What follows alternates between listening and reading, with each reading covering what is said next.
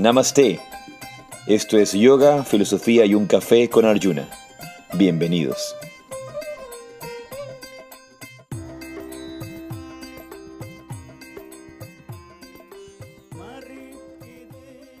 Namaste, Jaisi, Radhe Radhe. Yo soy Arjuna Das. Y yo soy Chintamani. Y esto es Yoga, Filosofía y un Café en vivo desde Ecuador, Guayaquil, Ecuador. Y cada vez lo hacemos de un lugar distinto. Lo hacemos desde España, de, en vivo desde Galicia, en vivo desde donde nos toque, donde sea que nos toque estar. Pronto nos toca Antiguamente, antiguamente el, ser humano era nómada. Ahora hemos perdido esa, esa sería noma, nomaneidad. Nomadía. Nomaneidad, nomadía. ¿Cómo, cómo, cómo, se diría? No, el, ser, el ser nómada. Pero creo que todos de alguna manera. Creo que es la palabra. En, en, lo profundo de nuestro corazón y en nuestros sentimientos somos nómadas. Mm porque no podemos estar apegados a un solo sitio. Y justamente cuando nos apegamos a un sitio, nos quedamos en un solo lugar, nos quedamos en un, solo espacio, como el agua que se estanca, se pudre. Por eso tenemos que caminar y caminar. Y hay una canción del maestro Yogananda, de Paramahansa Yogananda, ese gran, gran maestro, que se llama El Divino Gitano, Divine Gypsy, el Divino Gitano. Yogananda cuenta, eh, canta en esta canción, dice, eh, caminaré por doquier, caminaré por doquier, caminaré por doquier. Y luego dice, con Om en mi ser. Podría ponerme como Pavarotti a cantar. ¿eh? Eh, caminaré, caminaré por doquier, con Om en mi ser. No, el divino gitano. al rom, al rom, dice, ¿no? Al rom, ¿no? Que es ese, ese caminar, pero... Sí. Yo pensé, la verdad, es que ibas a decir, hay esa gran canción del maestro Joan Manuel Serrat. No, no sé, no sé de qué me hablas. no hay camino, se hace camino al andar. Ah, bueno.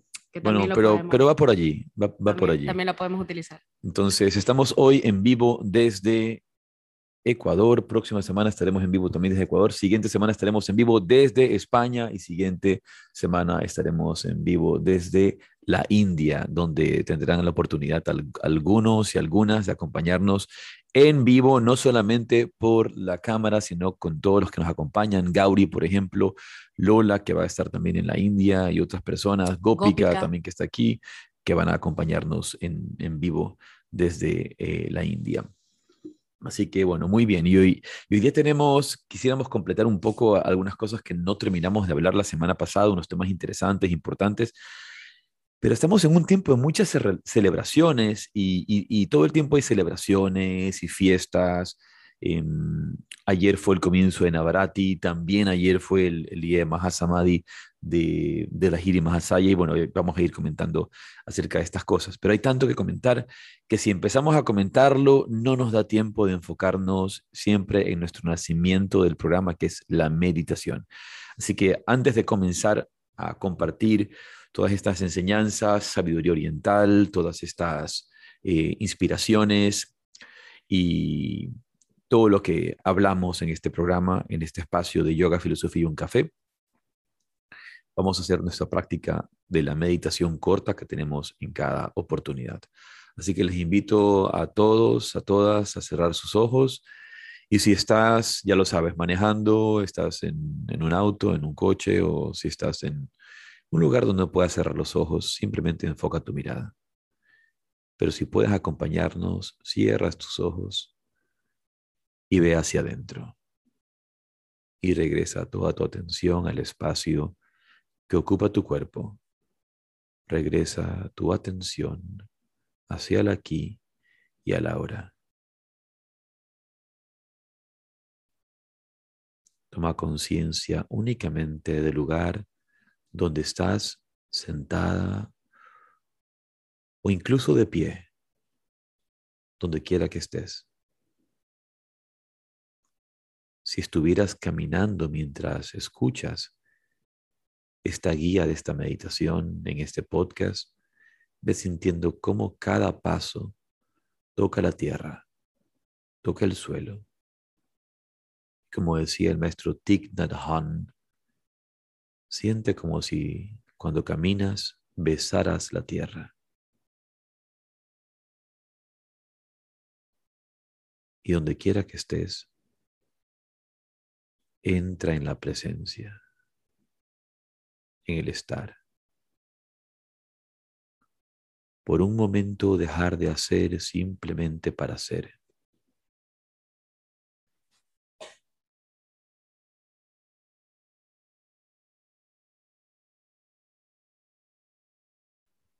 Por un momento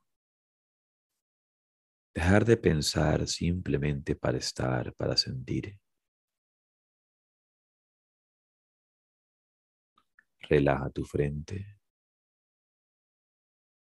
Relaja tu frente un poco más. Y nota cómo al relajar la frente los pensamientos se calman. Cómo al relajar la frente tus emociones se vuelven más serenas, más calmadas. Pero un breve instante, por un breve momento, toma conciencia de tu respiración.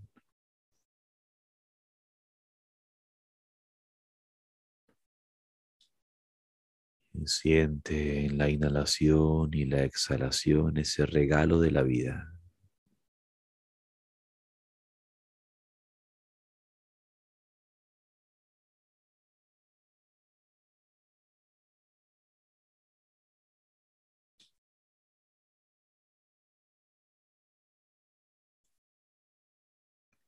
Siente en cada inhalación y en cada exhalación ese regalo de la vida.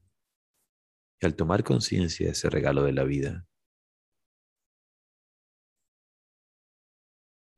de esta vida que de una u otra forma es un misterio, un día estamos y otro día ya no.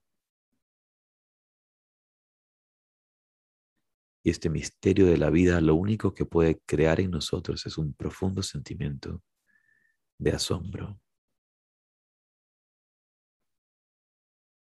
Y cuando tomo conciencia de que hoy, aquí, aquí y ahora, estoy viva, estoy vivo, el sentimiento que acompaña al asombro es la gratitud.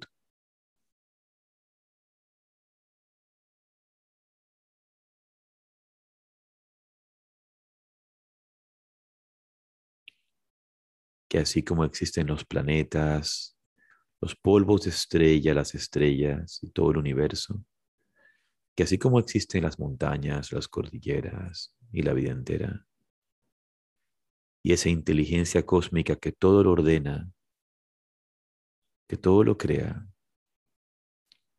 ha decidido manifestarse a través de mí, puedo con mayor profundidad conectar con ese sentimiento de asombro y profunda gratitud.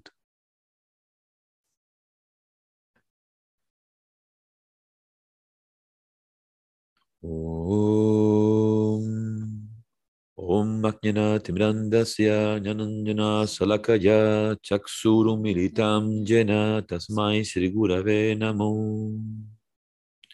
Yo ofrezco mis más humildes reverencias a mi maestro espiritual, a mis guías, a mis perceptores, por abrir mis ojos con antorcha del conocimiento cuando me encontraba en la oscuridad más profunda. Muy bien. Y lentamente abres tus ojos Muy bien.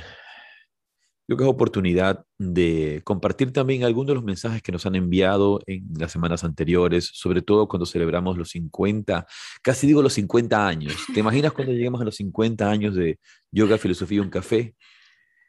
La verdad, voy a ser muy sincero, espero no llegar a los 50 años de yoga, filosofía y un café. Tener 50 años haciendo lo mismo, no, ya, espero haberme Espero haberme jubilado. a ver, si yo tengo ahora 38, más no. ¿Cuántos tendrías? No, 88, no, no. 100. No, no. Imposible. No, llega un momento en que hay, que hay que dejarlo ir, hay que soltar, hay que aprender a soltar. La gente no... Yo cuando veo personas mayores que llegan, en algún momento tuve una discusión con mi padre, ¿no?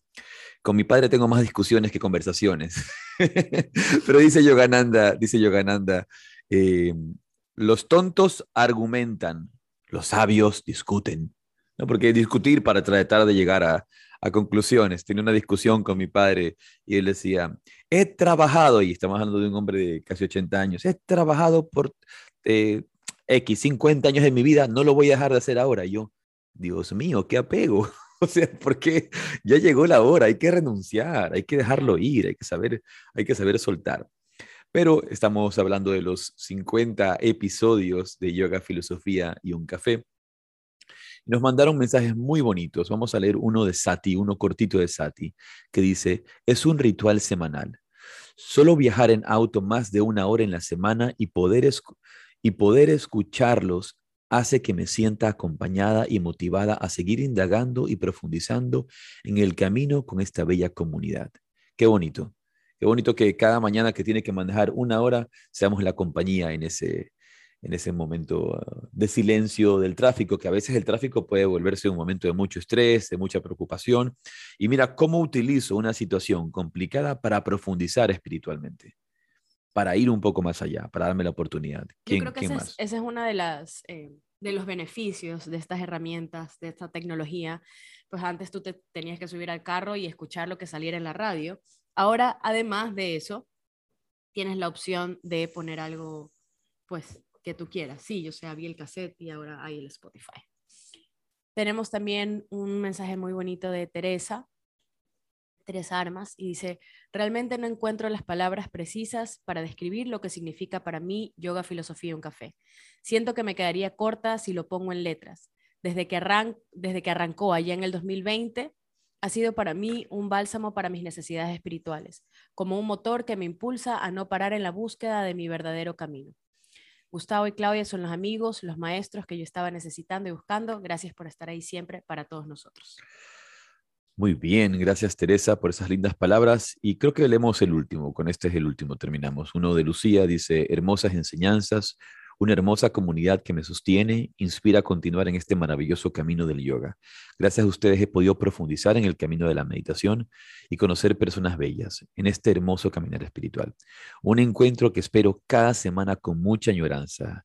Gracias, gracias Gus, gracias Claudia. Muy bien.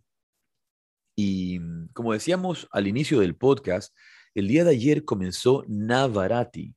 Navaratri. Lo pronuncio correctamente. A veces digo Navarati, pero es Navaratri. Es que en, en hindi, noche es rat. Sí. Pero en sánscrito es ratri, es con TR. es diferente. O sea, tiene la misma eh, raíz, se parecen bastante, pero, pero no son iguales. Bien, y esta gran noche que es la Navaratri em, es, podríamos decir, las nueve noches, que lo que viene a decir son las nueve diosas, porque en esta celebración que empezó el día de ayer, se celebra noche a noche una distinta forma de la diosa Durga. Hay una tradición muy particular de la India que ha influenciado de forma general digamos, eh, de forma general a nivel panindio. O sea, casi toda la India está influenciada por lo que llamamos las tradiciones Shaktas, que de alguna manera también son o tienen una profunda conexión con lo que se llama la tradición tántrica. A este respecto, nosotros acabamos de terminar el retiro del Vijnana Vairava Tantra en, los Pirineos y, tratar de explicar y salir de esa, de esa mala interpretación, eh, incorrecta presentación que se le ha dado al Tantra. Y quisiera en algún momento, y lo, voy, lo vamos a hacer, quisiera que en algún momento hagamos un podcast enfocado en Tantra, porque, y como todo tiene su raíz, hay una raíz por la cual todo el mundo occidental tiene una mala idea acerca del Tantra. Muy pocos saben por qué, Ah, eso, es interesante. Muy pocos saben de dónde viene, pero eso lo vamos a dejar para otro programa. Así que les dejamos el bichito allí listo para que quieran ese programa cuando viene. Ver, ver quién es el culpable. ¿A quién, vamos a declarar el, culpable? No, este es culpable. Responsable y culpable de haber creado este desastre a nivel mundial con respecto al Tantra. El Tantra como tradición es pan-indio también, se va a encontrar en toda la tradición de la India. Eh, el verdadero Tantra, ¿no? El verdadero, el auténtico Tantra, no el neo-Tantra. Eh, bueno, de, de la misma manera, eh, esa influencia de la, de, la, de la connotación femenina de la visión de la diosa es panindia, es decir, está en toda la India. Así que Navaratri es una celebración que hoy se lleva a cabo absolutamente en toda la India y hay que decirlo en unos lugares más, en unos lugares menos. Con más fuerza. Em, por ejemplo, en Calcuta, que hemos estado contigo, justamente hemos estado, yo he estado varias veces en la época de Navaratri en Calcuta, tú también has, estado conmigo, eh, se celebra y tú ves en cada esquina, en cada lugar de esos barrios en los que hemos estado, por ejemplo, cuando visitamos la casa de Paramahansa Yogananda, en cada uno de estos lugares hay un altar eh, en la calle, estos altares improvisados que se levantan en la calle. Bueno, no son em, tan improvisados porque las planifican todo el año. No, bueno, improvisados me refiero a que no son... Que no es un templo. Que no es un templo, son templos improvisados en la calle con, con, con imágenes hechas, temporales, hechas de, de, de, barro, de, barro, cartón, porque tienen un poco de cartón también, ahí hacen las formas de las diosas. Eh, es, muy, es muy bonito verlo, pero en definitiva, ¿qué es lo que celebramos en cada una de estas noches? Recordemos que la, la diosa Durga, leía un, post que hacía un querido amigo en estos días acerca de, la diosa Durga y que decía que uno de repente ve la imagen de la diosa Durga y puede ver una diosa un poco temible porque está con, con, armas en sus manos y encima de un tigre. Yo creo que en esa, en esa, en la diosa Durga eh, se inspiraron los de Shira. Creo que lo conversamos la otra vez. ¿Te acuerdas de He-Man y Shira? Esos, esos dibujos animados que utilizaban los, el león y el tigre para Yo no veía dibujos animados, yo estaba iluminado desde los siete años. de verdad, estoy seguro que muchas cosas se inspiran en esta. Es, muy posible, seguramente. Sin embargo, a ver, hay que decirlo, yo jamás, jamás he visto una, una imagen de la diosa Durga que me haya causado temor. Jamás, con todo el respeto a todo aquel que lo piense, jamás he visto una imagen de la diosa Durga que me haya causado temor. Quizá las que yo he visto, las que se han representado, son bastante benevolentes. Distinto es, y hay que decirlo también, que es una de las formas de Durga, la diosa Kali. Claro, sí, es Kali, Kali es temible.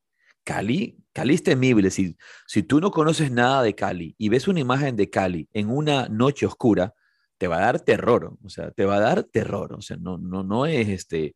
Sí, Durga no se ve así. Durga no, tiene esa imagen, sin embargo, sí representa una energía feroz, representa una energía feroz. Y cada una de estas nueve diosas es un aspecto distinto de esta diosa Durga, que es a su vez la diosa Parvati, que es la consorte del señor Shiva. Yo, ahí yo quería, quiero acotar un poco, por ejemplo, uno dice eh, que pues Durga tiene, tiene en cada una de sus, de sus manos, tiene un arma, porque tiene armas, va a subir encima de un león. ¿Tú has visto alguna vez a tu mamá enojarse? Va con una zapatilla en la mano, con una chancla, con el, lo que sea, el palo, y se pone furiosa, no significa que te deja de amar. Te va a retar, te va a decir algo, te va a perseguir con la chancla. o también, no solamente al hijo, sino al que se mete con el hijo. O sea, ahí nosotros vemos, porque una madre no solamente, ay, todo amor, o sea, es amor en diferentes representaciones. Entonces, una madre es como, como dicen los gringos, mama bear, ¿no? Una, una madre oso, el que se mete con el cachorro va a ver lo que le va a pasar. Y eso mismo creo que, que intenta representar estas, estas diosas con e, es, es como sí no es, esa interpretación es una interpretación eh, bastante eh, densa muy muy muy superficial muy muy baja porque realmente lo que va a representar la diosa, la diosa Durga, este, estamos hablando de una representación mucho más profunda, no de una señora con chancla que se pone molesta porque al hijo lo pues, molestan. Estoy hablando de em, una madre. Pero en, en, en este sentido, el Durga se vuelve temible y y Parvati se vuelve temible, Kali se vuelve temible para, aquel para aquella persona que está pegado a sus instintos materiales, para aquella persona que está pegada al cuerpo, para, aquel, para aquella persona que está pegada a la vida eh, como la conoce, para, para justamente aquella persona que está, eh, eh, está dentro de su em, zona de confort, porque lo que busca justamente esta diosa o la energía de esta diosa es elevarnos a nuestra suprema em, em, plataforma espiritual, a nuestras profundas capacidades, al hecho de destruir. Y, es una madre destructora, pero, pero destructora de qué? Destructora de, la, ignorancia. de la estructura destructora del apego.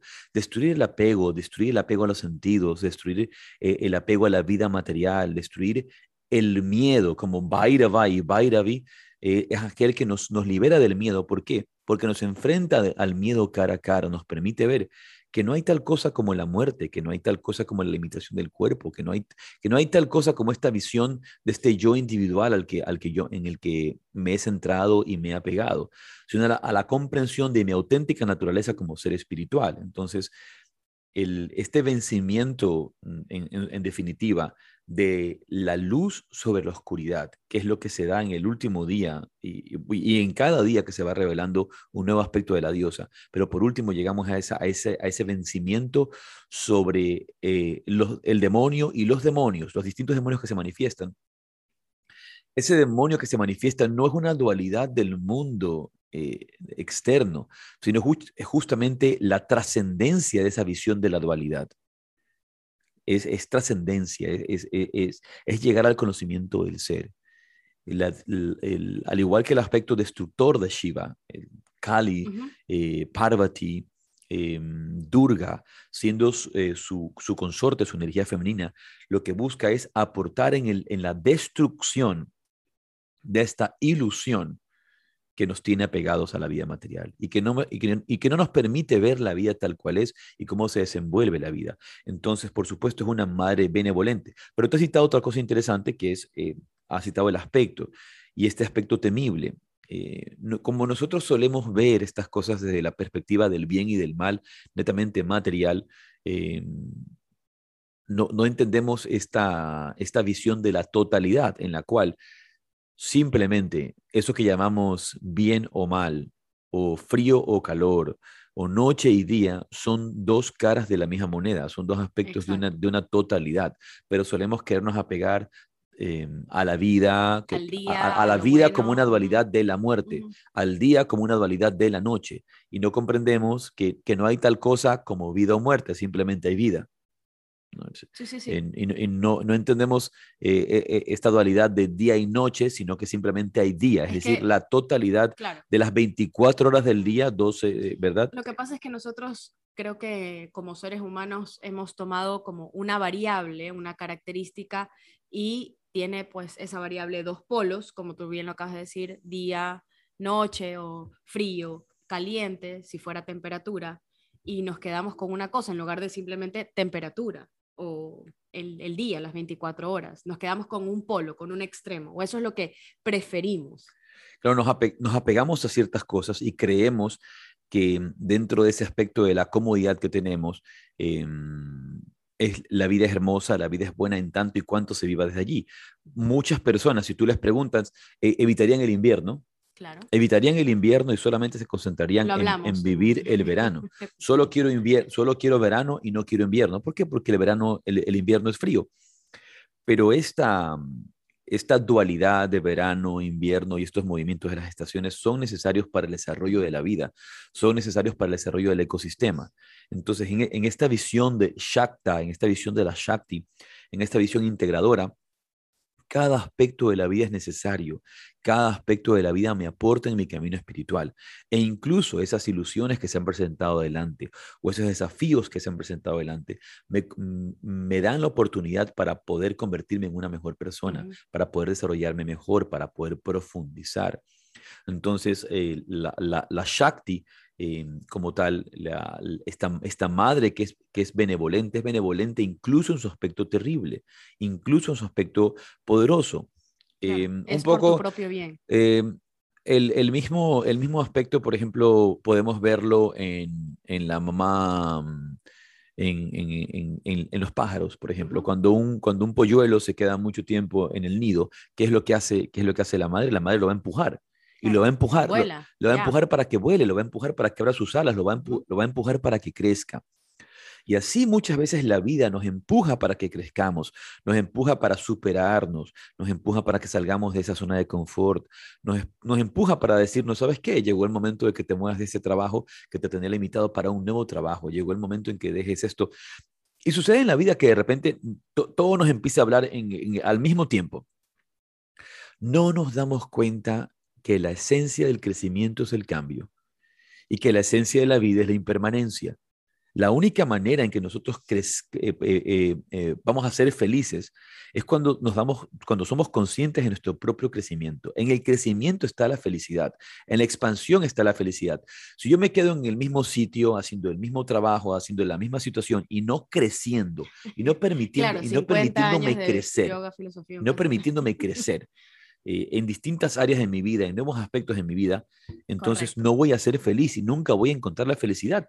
Por eso sucede muchas veces que llega un momento en la vida de pareja que te sientes que, que hasta aquí fue, ya no más. Ya, ya, ya, no puedo más, no puedo seguir más. ¿Por qué? Porque esa pareja, e, esa relación de pareja se limitó. Dejó de crecer. Esa relación de pareja dejó de crecer, dejó de expandirse. No, no quiere decir esto, ah, entonces lo que significa es que me tengo que cambiar de pareja. No, es que tienes que revisar en dónde has dejado de crecer y continuar tu crecimiento. Y lo mismo sucede en la, etapa laboral. Llega un momento en que es posible que te está diciendo, llegó el momento de cambiarse de trabajo o llegó el momento de crecer y expandir, eh, expandir tus eh, capacidades de trabajo. En el trabajo que sea.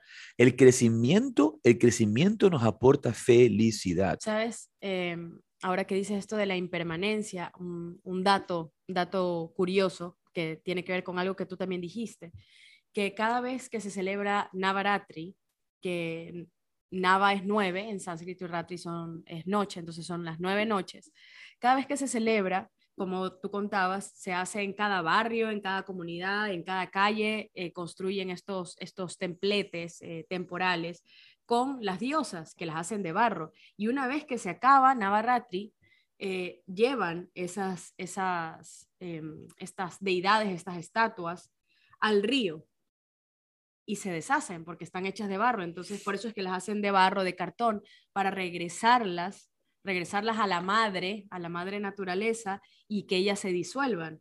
Entonces, no es que ahí las guardamos aquí para reciclarlas el próximo año, no comienza todo de nuevo y, y es, eh, tiene que ver con esto de la impermanencia también, con el regreso, con el eh, diluirse, con el fundirse. Es, es, bastante interesante. Y otra cosa es que este festival de Navaratri termina en el décimo día, son nueve noches, diez días, y el décimo día se llama Dashera, y este, este día en el Navaratri es cuando la diosa vence a uno, al último demonio y es lo que tú acabas de mencionar, que es el vencimiento de la luz sobre la oscuridad, etcétera, etcétera, que pasa en otras festividades también. Pero esta noche de Dashera, este día de Dashera, perdón, no es la noche, el día de Dashera, se repite también en otras, en otras, eh, en otras épicas eh, en, otras historias. En otras historias, pues son, son eh, poemas épicos, en el Mahabharata y en el Ramayana. Y en el Ramayana, Dashera, que es el mismo día en el calendario lunar, o sea, el, ahora que vamos a celebrar Dashera en Navaratri, también se celebra el Dashera del Ramayana, que es cuando Rama mata al demonio Ravana. Y en el Mahabharata, en otra época, también y otra épica, este, este día de Dashera es el día en que los pándavas, los cinco guerreros pándavas, regresan a su hogar después de 13 años de exilio. Entonces, ese mismo día, mira cómo es la celebración de varias eh, situaciones victoriosas, porque son situaciones victoriosas, en donde la luz vence a la oscuridad y regresamos al equilibrio esencial. Al y obviamente siempre todas estas grandes épicas nos van a recordar em, nuestro propio poder, nuestro regreso a nuestra esencia, nuestro regreso a, a, qué es lo que realmente somos. Como decía antes, este, este crecimiento es necesario para nuestra propia felicidad. Ahora, uno podría preguntarse, no, pero eso no es necesario en el mundo espiritual. Por supuesto que es requerido en el mundo espiritual. Si tú no creces espiritualmente y te quedas limitado, nunca vas a vivir la dicha del desarrollo espiritual. Justamente en esa misma visión de irnos soltando todos los velos que cubren nuestra, la expresión máxima de nuestra propia divinidad, el descorrer estos velos es allí donde encontramos la razón de la suprema felicidad, el hecho de, ir dentro de nosotros. Y eso obviamente exige un, trabajo dedicado, constante, profundo, para encontrar dentro de nosotros esa auténtica naturaleza. y, son ciclos que vamos cumpliendo también año a año en la vida, en distintos momentos. Así que es una hermosa celebración y es una oportunidad para que cada noche, si ustedes quieren profundizar sobre este tema, pueden eh, buscarlo información, pero cada día orarle ese poder de la diosa que te recuerda a ti mismo el propio poder de, la diosa que tú eres, eh, es decir, de, tu auténtica naturaleza espiritual, porque al final del día, como hijos de la divinidad, como hijos de la diosa, como hijos de Dios, eh, nuestra auténtica naturaleza es simplemente existencia, conciencia y dicha puras. recordar esa, esa esencia de lo que realmente somos. Como se dice en la India, esta manifestación del Satyam Shivan Sundaram, esta manifestación de la verdad, la bondad y la belleza. Y cuando regresamos a ese poder, ese poder nos lleva a, vivir la vida desde una nueva perspectiva desde la alegría, desde la esperanza, desde el coraje, eh, desde el valor, desde la responsabilidad. Entonces, es una, una, celebración muy, muy bonita que conecta con esa fuerza y esa fuerza que se manifiesta en toda la creación, que es la fuerza principalmente femenina, la Shakti, pero que no, es mujer como tal o femenina como tal, sino la, la energía de la conciencia divina, la energía de la conciencia divina que, al igual que en, el que en el caso del sol y su poder de, iluminar, en el caso de fuego, del fuego y su poder de, quemar, Shiva y Shakti son, la, son, son una misma cosa. Shiva y Shakti son una misma cosa y es su energía. Es relevante porque nos perdemos en, en esto de femenino, masculino, siempre, más, creo que más que nunca en, este, en estas últimas décadas con este último, no sé, centenio, nos perdemos en esto de, de, masculino, femenino, hombre, mujer, ¿no? Esto que creo que en el, en el Transformation Training Program tú lo dijiste, ¿no? No nos perdamos en la guerra de los sexos, que esto no tiene nada que ver con eso, ¿no? Es, es, eh, son esas dos caras de una misma moneda. Ese, lo que tocas decir del calor, por ejemplo, del sol y su luminosidad y su capacidad de dar calor, no están separados, son simplemente uno y no, no tiene nada que ver con femenino y masculino. Claro, y, regresas a esa, a esa, regresas a esa totalidad, pero incluso una vez más, dentro, dentro de esa totalidad está esta fuerza, esta fuerza de la conciencia que llamamos la Shakti.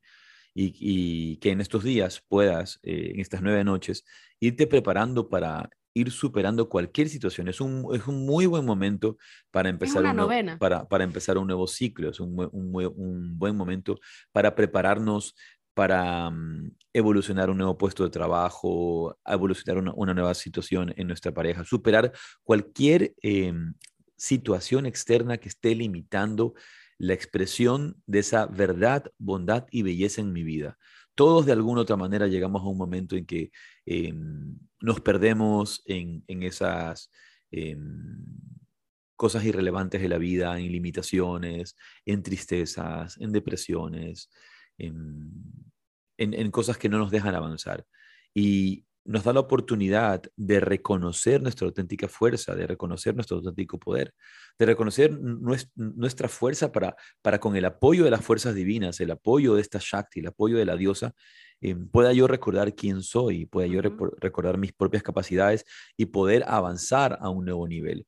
Recordemos que, que cuando hablamos en el, en el campo espiritual, no es solamente la intervención divina la que nos aporta, sino lo que más nos aporta es el descubrir nuestra auténtica naturaleza y nuestro auténtico poder, que tú eres capaz, porque el trabajo lo tienes que hacer tú. El trabajo debes hacerlo tú. Entonces es una bonita oportunidad para, poderlo hacer. Después, eh, cuando ya ahora se acaba Navaratri, que termina el 4 de octubre, 4 de octubre en Occidente, acá por lo menos, 20 eh, días después de que se acaba es que se celebra en India Diwali. Y eso sí lo vamos a celebrar ahora que estemos. Ahora que estemos en India vamos a celebrar eh, el Diwali. Así que vamos a tener la oportunidad de, de, de, ver otra de estas grandes festividades espirituales de, de la Madre India. Bien, una de las, de las cosas que quedó pendiente en, la, en, la, en, en el episodio anterior, yo creo que es importante decirlo, porque estábamos ya con el tiempo, estábamos casi ya, íbamos para hora y media del podcast y el podcast debe, tratamos de terminarlo en, una hora. Em, estábamos hablando acerca de Sadhu Maharaj y, de algunos aspectos eh, de la vida de Sadhu Maharaj y de lo que significa ser un rey y un rey espiritual como en las tradiciones antiguas, en las tradiciones de la India. Quisiera, quisiera simplemente recordar algunas enseñanzas importantes que, que que se hacen relevantes para nuestra vida y nuestro proceso en el caminar espiritual. La una es, primero, no terminamos de decir eso que, que tú estabas mencionando. Que yo comencé y que me, que, que me dije que, así no, era. no, no, no, era por allí. O sea, Pero es que me equivoqué de personaje, nada. No, el, en, en este, en este caso, o, primero recordar eh, para la gente que nos escucha, que no todo el mundo lo sabe, Sheila Prabhupada, ¿quién es Sheila Prabhupada?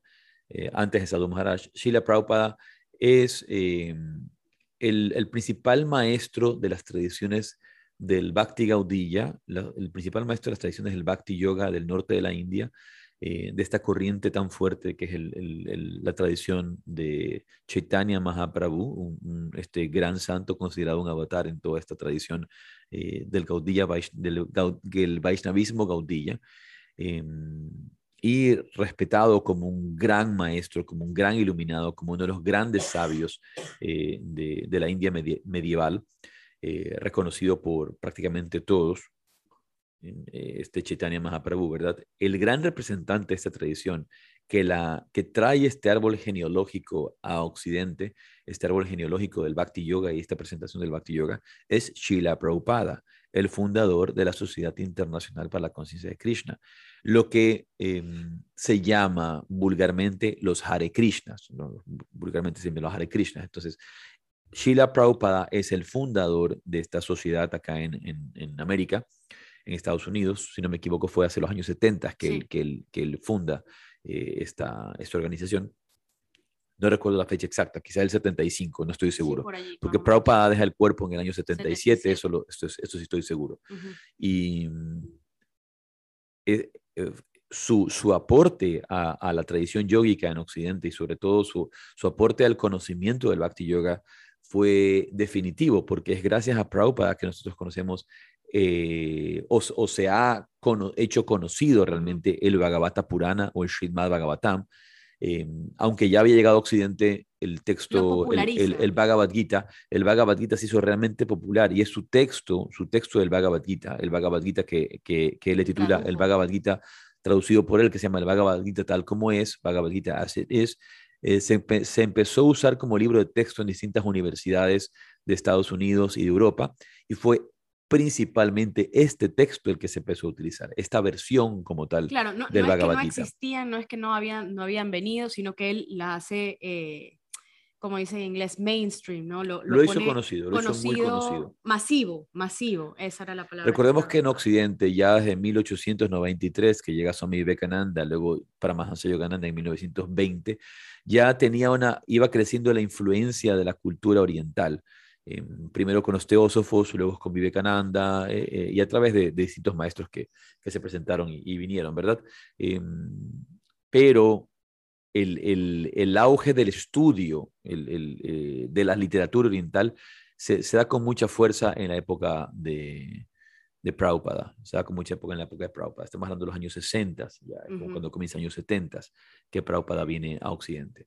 Entonces, es de mucha relevancia eh, este maestro que había llegado de, de, América a la India en ese momento, que había regresado triunfante de la India, por así decirlo, Exacto. y que Sadhu Maharaj va a tener la oportunidad de, de conocerlo. Y lo que tú contabas era que, que que tú dijiste el abuelo, pero el abuelo, el abuelo, ya había su, maestro. su maestro espiritual, Sri Radha Govinda Das Babaji, este gran maestro espiritual, manda a Sadhu Maharaj, le dice, tú quieres conocer a Nityananda, quieres conocer a Nityananda.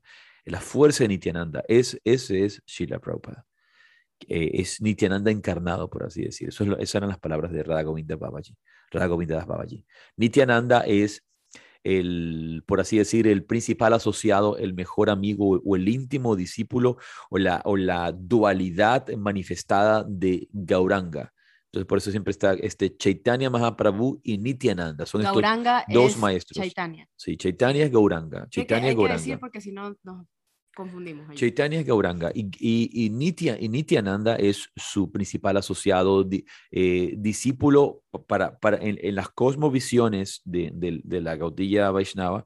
Nityananda es una poten Nityananda es potencia de, de es como cuando decimos Shiva Shakti. Claro, sí, cuando decimos sí. Shiva Shakti, Shiva y Shakti, de Shiva Gauranga eh, Nityananda la Shakti. Es un, poco como, como se, se, podría ver o se podría percibir o se podría sentir, ¿verdad? Eh, eh, este, esta fuerza ¿no? de, de, Nityananda. Entonces, esta fuerza de Nityananda, decía, decía Sri Govinda Das Babaji, que estaba en Prabhupada y él lo envía, lo envía a verlo. ¿Quieres contar? ¿Tú te acuerdas algo de allí? Sí, sí. Ya si, si yo me, me pierdo en algo, tú me dices, como me corriges o me, me completas. Pero a mí me gusta porque le dice eh, Radha Govinda Das y le dice a Sadhu Maharaj si lo conocía, ¿no? Con, ¿Quieres conocer a Nityananda? ¿Quieres, tienes que ir a ver a este maestro que estaba en ese momento en, en el ashram, en Brindavan, en el ashram de, de ISKCON, en el templo. Entonces lo va a buscar, ¿no? se aparece en el, en el templo, Sadhu Maharaj, y lo recibe uno de los, los asistentes, de secretario de Prabhupada, y le dice que él está ocupado en ese momento, que no, no lo puede atender, que estaba en una reunión. Entonces Sadhu Maharaj se quedó afuera y le dijo, no, es que yo no me, voy a, no me voy a mover porque mi maestro me mandó a ver a este maestro. Entonces le dice, no, no, que está ocupado. Y dijo, no, yo no me voy a mover de aquí hasta que yo lo vea porque mi maestro, mi gurú me dio la orden y tengo que cumplir con mi gurú. Entonces él ahí escuchó, soy la Prabhupada, que él estaba adentro, escuchó que alguien estaba diciendo esto de aquí. Entonces le dijo, ¿quién es? a su secretario, le dice, mire, es un, un discípulo de Radha, eh, Govinda Das Babaji que dice que no se va a mover de aquí hasta que usted no lo reciba. Entonces, eh, Srila Prabhupada les dice a las, las, personas que estaban reunidas con él, a los devotos, eh, me creo que era como tenían una, una, reunión administrativa de algún tipo, y les dijo, bueno, vayan, salgan, sigan discutiendo esto que estamos discutiendo, yo voy a atender a alguien y luego continuamos con la, con la reunión y hace pasar a Sadhu Maharaj. Entonces ahí es cuando Sadhu Maharaj lo conoce a Prabhupada, tienen una conversación muy bonita. Ahí es que le cuenta que, que, que él y el abuelo de Sadhu Maharaj eh, son amigos, que se conocen. Y es cuando Srila Prabhupada le dice, tú vas a viajar, tú vas a viajar a Occidente y tú vas a hacer, conocer estas enseñanzas y esta filosofía en Occidente, vas a viajar a Latinoamérica, vas a hablar, vas a ser un gran predicador. Y Sadhu Maharaj le decía, pero yo no sé hablar de esto, yo no voy a, no, ¿cómo voy a hacer esto si yo no sé? Entonces le dijo, esta es mi bendición, lo vas a hacer, eso se va a cumplir. Y él luego, bueno, continúa la reunión y todo, pero luego cuando regresa donde su gurú, le cuenta la reunión que tuvo con Srila Prabhupada y, que dice que a pesar de que su gurú tenía, Radha Govinda Das Babaji, tenía en ese momento 125 años, cuando le contó cómo había sido la reunión y lo que le había dicho Srila Prabhupada, que iba a viajar y que iba a predicar, iba a contar y que todo el mundo lo iba a amar y iban a conocer su la filosofía, que Radha Govinda Das Babaji había saltado, eh, de júbilo había saltado, así como, ¡uh! ¿no? Qué, qué, lindo esto se va a hacer, dijo, tú no sabes las bendiciones que has recibido, esto va, esto va a pasar. Y, me gusta cómo lo contaba en, el libro, Sadhu Maharaj lo cuenta en, su libro eh, The Beauty of Real Love, la, belleza del amor real, que es una recopilación de sus charlas, conversaciones, porque él dice, a pesar de que tenía 125 años y era flaquito y era viejito y eso, era juventud total. No sé si era 125, pero 120 sí era. No estoy seguro si era 125. Puedo revisarlo. Puedes revisarlo. Sin embargo, claro, y una de las cosas interesantes es eh, cuando los grandes maestros nos legan sus palabras, eh, hay, una comprensión que tenemos que tener sobre la práctica del yoga, sobre la práctica de la meditación. Y eso está también estipulado en el Yoga Sutra. Cuando una persona observa los llamas y los niyamas, con una persona que hace su práctica espiritual, observa estos, estos votos y estas reglas éticas, eh, distintas energías y siddhis se presentan en su vida. Un, ejemplo, por ejemplo, em, es el, que estás diciendo. Cuando un maestro pronuncia una palabra, cuando un maestro pronuncia una frase, cuando un maestro dice algo, esas palabras se cumplen. Yo recuerdo en otro un yogi, cuando Yogananda, eh, su hermana estaba muy enferma y ella quería curarse. Entonces, va, acude a Yogananda a pedirle un favor, eh, digamos que la sane o que la ayude a sanar con sus poderes yógicos, con su oración, con su meditación. Yogananda dice algo muy particular, dice, como nunca, como siempre he dicho la verdad, nunca he mentido, pronuncio ahora la siguiente verdad. Tú estarás sana en tantos días. Entonces, em, entendido esto desde un, aspecto psíquico y esotérico, las palabras de una persona que vive en la conciencia de la verdad, que todo lo que dice siempre se ha manifestado, siempre ha sido cierto, siempre ha sido concretado, siempre se ha hecho. Ha vivido en la verdad, nunca ha mentido, vive en la verdad, vive en la conciencia divina eh, que es verdad. Cualquier palabra que pronuncie se convierte en verdad. Ese es el, el siddhi que se desarrolla por la observación de Satya, de vivir en la verdad. Entonces, cuando un maestro espiritual pronuncia una bendición, cuando un maestro espiritual eh, dice tal o cual cosa, y el discípulo tiene fe en él, y el discípulo hace realmente lo que el maestro le, le, sugiere o lo manda, esas cosas se cumplen, se hacen. Obviamente uno cumple, uno cumple su destino y está cumpliendo el destino que el maestro espiritual está viendo, obviamente porque eh, es, es, este destino de cada uno, esta misión particular de cada uno. Uno puede, por supuesto, desviarse de esa misión, pero si tiene la, la, la, la, bendición, esta bendición de un maestro que te dice, esto es, esto va a ser, esas cosas se cumplen. Por eso también eh, somos muy cuidadosos con lo que, somos muy cuidadosos con, los que, con lo que decimos. En, por ejemplo, en, todo en todas las escrituras de la India, en todas las épicas, el Mahabharata, el Ramayana, los Puranas, cuando un yogi llega a, llega a pronunciar una maldición, se acabó un yogi, un yogi pronuncia una maldición, se acabó. Es decir, esas palabras se van a cumplir y casi, casi no hay forma de retractarse. Es decir, como es difícil, es difícil que, que, que, que, el yogi retracte esas palabras y regresen. Entonces, si un yogi le da una maldición a una persona o maldice a alguien, ay, ay, ay, ¿no? las cosas no van a ir bien. Y eso es un, lo hemos, lo, se, se, lo ha visto, de hecho, es, es una, eh, e, ese es uno de los, por ejemplo, de, de los eh, temas, no voy a decir temas principales, pero de los, de los contextos principales del desarrollo del Srimad Bhagavatam. El hijo eh, de, este yogi, que no recuerdo el nombre, que está meditando, al cual le pide ayuda, le, está pidiendo agua el, rey Parikshit, y luego por la forma eh, no educada o, grosera, arrogante en que se porta Parikshit, es eh, maldecido con la fuerza yógica del hijo, que era un gran yogi, de, del hijo de, de, este otro yogi. Y, y, y, esa maldición luego le cae ahí para morir picado por una serpiente en siete días. Y él se va a la, a la orilla, a, a, perdón, sí, mordido por una serpiente eh, a, los, a los siete días. Uh -huh. Entonces, eh, lo, lo, hemos visto, la, la, la, fuerza de una palabra de un yogi. Por esa razón también los maestros son muy cuidadosos en, el campo de las iniciaciones espirituales. Cuando tú inicias espiritualmente a alguien y les das ciertas técnicas, ciertos métodos, ciertos, ciertos mantras, eso va a generar mucha energía mental, va a generar mucha energía espiritual, eh, genera mucha fuerza psíquica y si uno practica con ahínco, no, no, solamente por la bendición que tiene, sino por uno practica esas técnicas con ahínco, desarrolla y acrecienta mucha fuerza mental. Y por eso luego se, puede, se podría utilizar eso hacia el mal. Por eso se trata de no entregar estas técnicas o estos métodos o estas iniciaciones a personas que no están preparadas, a personas que no están listas, que no están purificadas porque tienen, eh, generan mucho poder, generan mucho poder de concentración. Claro, y, les das herramientas y es, poderosas a personas que no están, Y es juntar, no ese, juntar ese poder de la mente para enviarlo y, y, guiarlo hacia, hacia alguien más. Una de las cosas más bonitas que, que nosotros podemos testificar en la vida de Sadhu Maharaj es cómo un rey puede llegar a tal nivel de, de desapego de desapego y vivir en ese estado de, de conciencia divina, aún teniendo posesiones, aún teniendo hijos, familia, etc.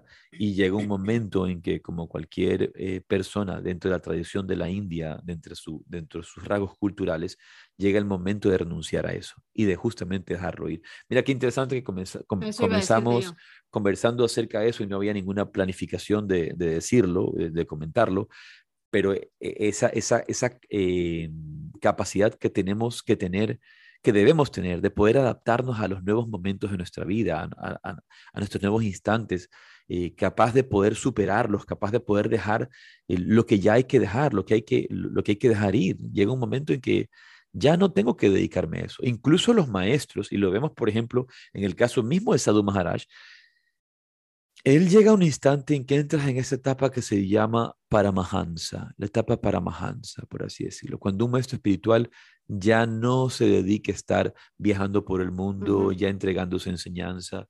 Em, lo, pudimos ver en, el, en, el, caso de Yogananda, luego de que su maestro le entrega el título de Yogananda. Él es Swami Yogananda hasta 1936.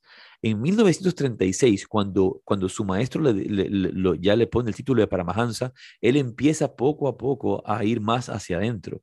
Y si, si tú te das cuenta, Yogananda deja el cuerpo en el 52.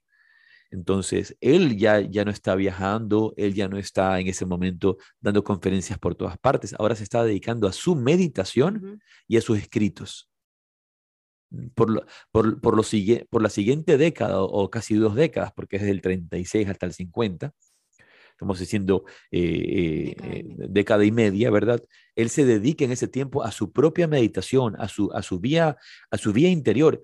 Y si te das cuenta, en el documental que hicieron Awake, los discípulos de Yogananda cuentan que Yogananda se vuelve mucho más retraído, se vuelve mucho más interno. Cuando regresó de India, empieza a entrar a estados de conciencia muy profundos que ellos ya no entienden. Es más, hasta, hasta se asustan, los alumnos se asustan. Dicen, que ¿qué le está pasando a mi maestro? Por, eh, antes mi maestro conversaba mucho y era muy chistoso y, y era asequible. Y, y, meditaba así, meditaba con nosotros y entraba en sus estados de conciencia, pero ahora es una cosa que, que, que se volvía hasta un poco eh, temerosa, ¿no? misteriosa, porque de repente estaba conversando y entraba en samadhi y se desmayaba en samadhi y, sacarlo de esos estados profundos. Me acuerdo que contaba un, un, discípulo, cuenta que los ojos se le volvían cristalinos, ¿no? Como que se volvían vidriosos, transparentes, y como que se le iba la vida, como que ese cuerpo no tenía vida. Y estaba en profundo samadhi y luego tenían que cantarle en el oído el om, om para sacarlo. Como dirían los chicos de ahora, lo perdimos entran, entran en ese estado profundo de, meditación en el cual eh, es, difícil salir, es difícil salir de, eso. Entonces, yo veo, por ejemplo, en la vida de, de, Sadhu Maharaj, que él ha entrado en esa etapa de la vida hace ya algún tiempo, él ya no, ya no viaja, está dedicado más a su vayan, a su vida interior, a su, a su meditación. Y, es tan bonito ver cómo él entró en esa etapa de, vida y habiendo pasado por las distintas etapas eh, de la vida. A ese respecto, eh, en, la, clase, no en la clase, en, el podcast pasado, hablábamos acerca del rey Janaka y de Shukadeva y las historias del rey Janaka. En toda la tradición de la India hablamos de estos reyes que son santos, de estos reyes sabios, de estos, de estos grandes, grandes maestros. Eh, que son también reyes, al mismo tiempo de que son maestros en la vida del espíritu, son maestros en la vida material. Tal es el caso del rey Janaka. Y el rey Janaka em, se convierte en uno de los maestros del gran sabio Shukadeva. Dice la, dice la tradición, ¿verdad? Lo, conté un poco en la, clase pasada, pero quiero explayarlo porque no, no, comenté, en detalle. Eh, hay varias historias sobre Janaka y Shukadeva.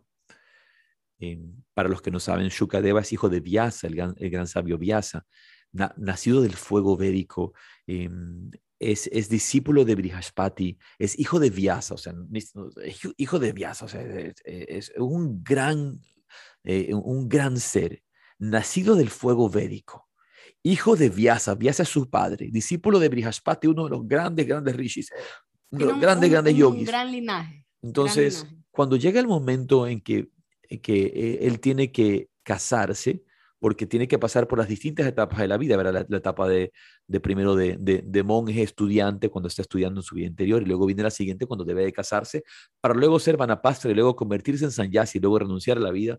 No sé si en algún momento hicimos, hablamos de las cuatro etapas de la vida, pero creo que vale la pena hablarlas. Vamos a, vamos a hablarlo más adelante. Pero estas distintas etapas de la vida en la que, en, la que tiene que vivir un yogi, eh, el, eh, Shukadeva tenía que ahora ser grihastra eh, y, él, y él tenía que, casarse y él no quería casarse. Entonces su padre Vyasa le dice, bueno, ha llegado la etapa en que, en que tú te cases. Y, y, Shukadeva le dice, a ver padre, soy hijo tuyo que eres Vyasa, he nacido del fuego, O sea, he nacido del fuego. Eh, estoy iniciado en el fuego del conocimiento del interior. Soy discípulo de Brihaspati.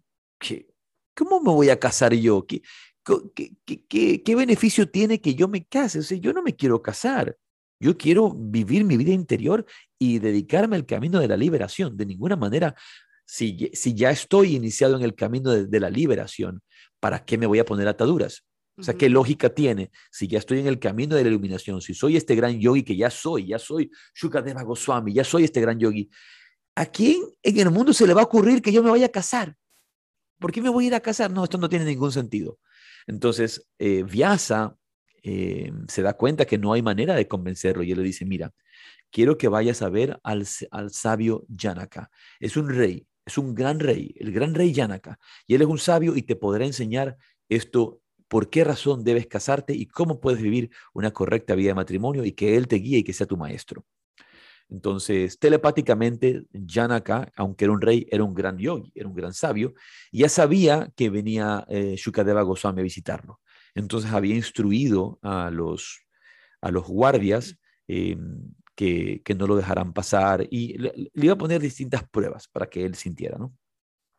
Entonces lleva a Shukadeva Goswami, llega Shukadeva Goswami al palacio de Yanaka, los monjes, los, perdón, los guardias no lo dejan entrar, le dice, ¿quién eres tú? Soy Shukadeva, hijo de Vyasa, vengo a ver al rey Yanaka, eh, eh, mi padre me ha enviado. Entonces, no, tú no puedes entrar, y no lo dejan entrar y lo tienen allí cansándolo y tiene que esperar tres días, tres días tiene que esperar para verlo, para verlo a Yanaka. Y esa era la paciencia que en la antigüedad tenía un discípulo. Hoy día los discípulos, los estudiantes ya no tienen paciencia de nada, ¿no? Como todo es instantáneo, todo es... Eh, no les contestas el WhatsApp. No, no, el maestro no me contestó el WhatsApp ayer, no, qué, qué, grosero. No me contestó el... Como, Hasta luego. No, Entonces, el, el lo dejan esperando tres días. A los tres días lo dejan pasar, pasa el primer ministro, pasa por favor, lo deja entrar, discúlpame que te han tenido afuera em, y te tenemos listo para ti un festín, pero primero tienes que bañarte. Entonces lo hacen que se bañe y lo bañan y lo masajean unas doncellas hermosas, preciosas, de, del, harén, del harén del reinado, ¿no? Lo, lo masajean, lo hacen todo con aceite, lo, le perfuman la cabeza, eh, luego de eso, luego de eso, pues le ponen ropas elegantes, eh, muy, muy caras, la mejor seda, eh, le, le, masajean sus pies con aceites de sándalo, etcétera, le ponen unos zapatos de oro, co cosidos con tela, con tela y hilo de oro, y luego le, le, ponen un suntuoso festín, ¿no? lleno de los manjares más deliciosos de los distintos lugares de la India. Entonces Shukadeva empieza a ver, yo, dice, yo soy hijo del fuego, o sea, he nacido, he nacido del fuego, soy hijo de, soy hijo de Vyasa, eh, eh, discípulo de Brihaspati, y estos me quieren a mí, eh, Bright, ¿cómo es este? este me, quieren sobor, me quieren sobornar que, me, que, me, que mujeres hermosas me den un baño para que a mí nazcan impulsos internos dentro de mí. Me quieren eh, sobornar con estos alimentos, me quieren chantajear con estas ropas, como que si yo fuera a perder mi estado de conciencia con esto. ¿Qué, ¡Qué locura! ¿Y cómo puede mi padre Vyasa mandarme a que yo venga a buscar a este hombre que está, vive en este palacio con todo este placer? No, no, no, está equivocado. Entonces, ya, bueno, luego de esto, ahora sí lo hacen pasar a la entrevista con, con, con Janaka, y el rey Janaka le dice, ¿cómo estás? Bienvenido, Shukadeva Goswami. Sé que tu padre Vyasa te ha enviado. Sí, eh, yo estoy aquí dispuesto a escuchar tu enseñanza. Mi padre dice que yo puedo aprender mucho de ti, mucho, mucho de ti. Pero lo que yo quiero saber es, Señor, yo quiero que me respondas esto. Un hombre que está amarrado a una, a una, a una pira de fuego, puede liberarse, puede escapar de eso, puede encontrar la forma de escapar. Pero un hombre que se casa, que consigue, eh, eh, eh, que empieza a tener relaciones maritales, que tiene hijos, que tiene familia, ¿cómo en el mundo se va a escapar de esas, de esas ataduras? No, no tiene ninguna lógica. ¿Por qué yo, Shukadeva Goswami, debería tomar la vida de Grihastra, ir a tomar responsabilidades si es algo de lo que nunca voy a poder escapar, si me voy a quedar atrapado allí en el, en el fuego del, del deseo de la pasión y de la ilusión? ¿Yo por qué voy a hacer eso? Entonces le dicen, muy bien, muy bien, este, eh, eh, Shukadeva, yo te he puesto eh, pruebas desde el inicio, las has pasado todas, veo que estás en un gran estado espiritual. Ahora te voy a pedir un favor. Quiero que tomes esta lámpara de aceite, esta pequeña lámpara de aceite, una, o una copa con aceite, y te la voy a poner en tu cabeza. Y se la puso en la cabeza. Así has visto cómo las mujeres de la India caminan con esos grandes potes en la cabeza, que las vamos a ver, de hecho, en los siguientes días, cuando, cuando ya estemos en la India, eh, ver cómo caminan esas mujeres con los potes encima de la cabeza. Con unas vasijas. Entonces, le ponen esta, esta, esta copa, le pone Yanaka en la cabeza al azúcar de Goswami. Pero en este caso, la copa estaba llena hasta el tope, llena hasta el tope. Cualquier movimiento iba a hacer que esa... Que esa Tenía aceite, creo. Que ese aceite, sí, que ese aceite se cayera. Entonces le dice, ahora, con esto puesto en la cabeza, quiero que sin derramar una sola gota, pasees por las 20 cámaras de este piso de mi palacio y que cuando vengas me cuentes a la perfección todo lo que has visto, todo, cada detalle, las alfombras, los adornos, los ornamentos, etc. Entonces, Shukadeva lleva la copa en la cabeza y va paso a paso con mucho cuidado, sin dejar caer una sola gota de, la, de, aceite de la cabeza de, de, este, de esta copa y, y pasea por todos lugares. Llega luego de que se ha demorado el tiempo que lo ha hecho, llega hasta, hasta, hasta Yanaka. Hasta Yanaka. Llega donde Yanaka, esto no sabemos. No, sí, sí, yo lo leí. Esto no lo sabemos. pero, pero, llega donde Yanaka y Yanaka le pregunta, bueno, ¿qué viste? Y él empieza a describir, en esta habitación habían está el tipo de alfombra, había este tipo de asiento, había una piel de venado, había tal cosa. Empieza a describir todo, todo, todo lo que había. En otra habitación habían las armas, en otra estaba la biblioteca. Empieza a describir cada una de las estancias. Entonces, eh, y Yanaka le pregunta, ¿cómo es posible que tú me puedas dar todas las descripciones y hayas podido caminar sin que se cayera una sola gota? Explícame cómo lo hiciste. Pues estaba totalmente concentrado y aunque estaba pendiente de cada situación externa, mi vía interior me llevaba hacia adentro para ver desde adentro eh, la copa y no permitir que una sola gota se derramara estaba, aunque estaba viviendo el mundo exterior, estaba muy pendiente de mi dominio interior para que no se cayera ni una sola gota. Eso le responde Shukadeva Goswami. Y el rey Yanaka le dice, entonces, Shukadeva, ¿entiendes cómo vivo yo en el mundo? Tengo responsabilidades, administro un reinado, tengo esposa, tengo hijos, tengo un harem de mujeres, tengo vivo distintos placeres, tengo que cumplir mi papel de soberano, de monarca de, esta, de esta región pero sin perder nunca, nunca la vista de mi mundo interior. Y es así como vio mi vida. Por eso dicen que yo soy un Jivan Mukta, soy un alma liberada, porque vivo en el mundo sin ser del mundo, porque estoy en el mundo sin perder nunca la visión de mi vida interior. Entonces Sukadeva Goswami se arrodilló ante Yanaka y le dijo, mi rey y mi gurú, desde ahora te voy a seguir a ti. ¿No? Y en ese momento, pues se casa, se casa ya Shukadeva, dicen que tiene dos hijos, y luego es Shukadeva Goswami, en, que su, en, su, en su época de renuncia, eh, cuando que le enseña al rey Parikshit en el Bhagavata Purana. Este es, por ejemplo, esta es una de las historias que hay del rey Yanaka con Shukadeva Goswami. ¿Qué, qué ejemplo nos dan estos grandes reyes? Siempre regresar hacia el interior, siempre regresar hacia adentro, ¿no? Y vivir en el mundo sin ser del mundo. Eh, yo recuerdo que un sabio de la India una vez me dijo, conversábamos, me decía, yo voy a comentar lo que él me dijo a mí, ¿cómo debes vivir tú? Me decía, ¿cómo debes vivir tú? Mira, Janaka estaba con una mano, tenía el yapa, cantando su mantra, y con otra mano se lo representa con la mano puesta en el seno de una mujer, en el seno de una de, sus, de sus eh, eh, esposas. Entonces, ¿qué simboliza esto? Con una mano ha sido a los placeres y la vida material en equilibrio y con otra mano ha sido a su, a su vida espiritual. Bien conectado con su vida espiritual. En equilibrio, la vida material y la vida de los placeres, por supuesto, porque es parte de la vida material, eh, y la vida espiritual con otra mano, equilibrados. Equilibrio en el centro. Estas historias de estos grandes reyes sabios, aunque no necesariamente sean... Eh, eh, eh, personas que, eh, digamos, que no tengan, eh, digamos, defectos. Eso es lo que quiero decir. O sea, porque todos, para ser, para ser un ser humano, en mi visión siempre va a ser, tienes que tener virtudes y defectos. Pero estos grandes seres virtuosos también los hemos encontrado, por ejemplo, en las tradiciones semitas, en, en, la, en la tradición musulmana, en la tradición judía, en la tradición cristiana, en el caso del rey David y del rey Salomón reyes sabios y que nos van a haber mostrado. Quisiera terminar con una oración que a mí me ha tocado mucho de esos salmos del rey David. Los salmos se le adjudican al rey David. Eh, histórica y arqueológicamente van a haber muchas discusiones, nadie sabe de dónde vienen, eh, pero siempre a través de la religión y de las religiones semitas se le han adjudicado estos salmos, la mayor parte de ellos, al rey David. Este rey David, como, como un rey sabio también, tenía un salmo muy hermoso que a mí me, gusta eh, mucho eh, recitarlo, decirlo, eh, me, me, inspira, me inspira mucho. Este salmo es el, Salmo 23, se llama el Salmo 23. Y se los voy a recitar porque lo sé, lo sé de memoria y creo que es una gran afirmación y una gran oración que nos puede acompañar en todo momento. Dice, Dios es mi pastor, nada me falta. En lugares de verdes pastos, Él me hace descansar. Junto a aguas de reposo, Él me pastorea. Él conforta mi alma. Él me guía por sendas de justicia.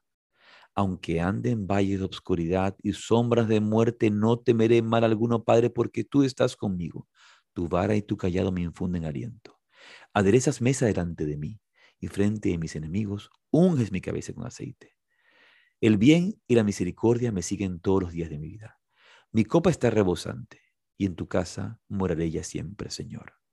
Entonces, con esa misma convicción nos vamos a despedir recordando que Dios es tu pastor, que esa presencia divina está en ti. Y aunque andes, aunque andes en valles de obscuridad y sombras de muerte, no hay que temer mal alguno. Mm. Porque la vara y el callado de esa presencia divina te van a sostener siempre. Entonces, siguiendo el ejemplo del rey Janaka, siguiendo el ejemplo del Sadhu Maharaj, inspirándonos en esa liberación que nos, que nos proporciona Durga para superarnos de estos temas que hemos hablado, eh, pues vamos a terminar nuestro podcast. Solamente recordando que el día de ayer fue también el Mahasamadhi de la Giri Mahasaya. Y la Giri Mahasaya ejemplificó una vida como la de Janaka. La Giri Mahasaya era un hombre de hogar un hombre de hogar, tenía esposa, tenía hijos, tenía trabajo, tenía familia, tenía responsabilidades y dificultades como cualquier persona, pero era un gran yogi que con esas prácticas de sus crillas que luego enseña, discípulo directo del Mahavatar Babaji, y que em, a través de su, de su vida espiritual y de su enseñanza de yoga, lanzó un profundo renacimiento espiritual a la ciudad de Varanasi y al mundo entero, porque es por él y a través de él que luego llega Yogananda y tantos otros maestros que nos han aportado tantas enseñanzas. Entonces recordamos también a la Hiri Mahasaya. Y bueno, si nos pusiéramos a recordar a todos los que tendríamos que recordar no, no pudiéramos. Así que les mandamos un caluroso saludo. Esperemos que, que esperamos que hayan disfrutado este podcast y nos vemos el próximo martes a la misma hora por el mismo canal. Emocionados que nos vamos a la India ya en octubre y luego tenemos nuestro viaje en abril, así que los que quieren venir en abril ya hay que anotarse ya. Lola es parte de este grupo maravilloso que nos acompaña a la India en el, en el mes ahora de octubre, así que bueno, Gopika también y bueno, hay otros que están aquí. Bendiciones, gracias por acompañarnos. Gracias. Jai Radhe.